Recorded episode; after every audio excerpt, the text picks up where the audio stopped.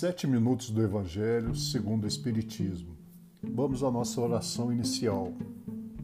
Meus bons espíritos, obrigado por estarmos reunidos mais uma vez e podermos receber uma mensagem de carinho, uma mensagem que nos alenta o coração e uma mensagem que possa nos conduzir a nossas boas ações e ao nosso dia a dia.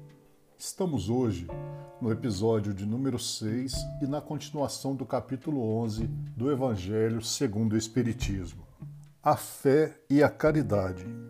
Eu vos disse, ultimamente, meus caros filhos, que a caridade sem a fé não bastava para manter entre os homens uma ordem social capaz de torná-los felizes. Devia ter dito que a caridade é impossível sem a fé Podereis encontrar em verdade impulsos generosos mesmo nas pessoas sem religião. Mas essa caridade austera, que não se pratica senão pela abnegação, pelo sacrifício constante de todo interesse egoístico, não há senão a fé para inspirá-la, porque nada além dela nos faz levar com coragem e perseverança a cruz dessa vida. Sim, meus filhos, é em vão que o homem, ávido de prazeres, se queira iludir sobre a sua destinação nesse mundo, sustentando que lhe é permitido não se ocupar senão da sua felicidade. Certamente, Deus nos criou para sermos felizes na eternidade. Entretanto, a vida terrestre deve servir unicamente ao nosso aperfeiçoamento moral, que se adquire mais facilmente com a ajuda dos órgãos e do mundo material. Sem contar as vicissitudes ordinárias da vida, a diversidade dos vossos gostos, de vossas tendências, de vossas necessidades, é também um meio de vos aperfeiçoar em vos exercitando na caridade, porque não é senão a força de concessões e de sacrifícios mútuos que podeis manter a harmonia entre elementos tão diversos. Entretanto, tendes razão afirmando que a felicidade está destinada ao homem neste mundo. Se a procurais, não nos prazeres materiais, mas no bem, a história da cristandade fala de mártires que foram ao suplício com alegria. Hoje e em vossa sociedade não é preciso para serdes cristão, nem o holocausto do Marte, nem o sacrifício da vida, mas única e simplesmente o sacrifício do vosso egoísmo, do vosso orgulho e da vossa vaidade. Triunfareis se a caridade vos inspirar e se a fé vos sustentar. Espírito Protetor, Cracóvia, 1861. Caridade para com os criminosos. A verdadeira caridade é um dos mais sublimes ensinamentos que Deus deu ao mundo. Deve existir entre os verdadeiros discípulos de sua doutrina uma fraternidade completa, Deveis amar os infelizes, os criminosos, como criaturas de Deus, às quais o perdão e a misericórdia serão concedidos. E se arrependerem, como a vós mesmos, pelas faltas que cometeis contra a sua lei.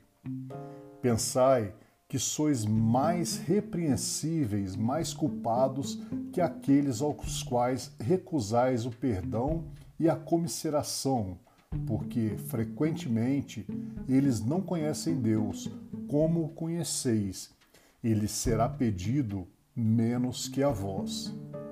Não julgueis, ó, não julgueis, meus caros amigos, porque o julgamento que fizerdes vos será aplicado mais severamente ainda, e tendes necessidade de indulgência para os pecados que cometeis sem cessar. Não sabeis que há muitas ações que são crimes aos olhos do Deus de pureza e que o mundo não considera sequer como faltas leves? A verdadeira caridade não consiste somente na esmola que dais. nem mesmo nas palavras de consolação com as quais podeis acompanhá-la. Não, não é só isso que o Deus exige de vós. A caridade sublime, ensinada por Jesus, consiste também na benevolência concedida sempre e em todas as coisas ao vosso próximo. Podeis ainda exercitar essa sublime virtude sobre muitos seres que não precisam de esmolas e que palavras de amor, de consolação e de encorajamento conduzirão ao Senhor. Os tempos estão próximos. Digo ainda, em que a fraternidade reinará nesse globo. A lei do Cristo é a que regerá os homens, e só ela será o freio e a esperança, e conduzirá as almas às moradas bem-aventuradas. Puxa, como é interessante a gente saber sobre essa questão da fraternidade, né? Porque a gente tem uma concepção em nosso coração, mas na realidade essa concepção é totalmente além do que a gente pode imaginar. Nós vimos aí que nas palavras de Deus não adianta a gente somente dar esmolas. Essas palavras de amor, essas palavras de consolação é que realmente nos encorajam é, é, é realmente os que as palavras que irão nos conduzir a Deus. E como é sublime saber e conhecer tudo isso dentro de uma esperança que realmente a gente tem dentro do nosso coração. E isso é muito importante para nós. Obrigado, meu irmão, obrigado, minha irmã. E eu desejo a você, em nome de toda a falange espiritual que agora está próximo e reunidos a cada um de nós, que nos deem graças, nos abençoe e direcione nossa caminhada diária. Em nome de nosso Senhor Jesus Cristo, que assim seja.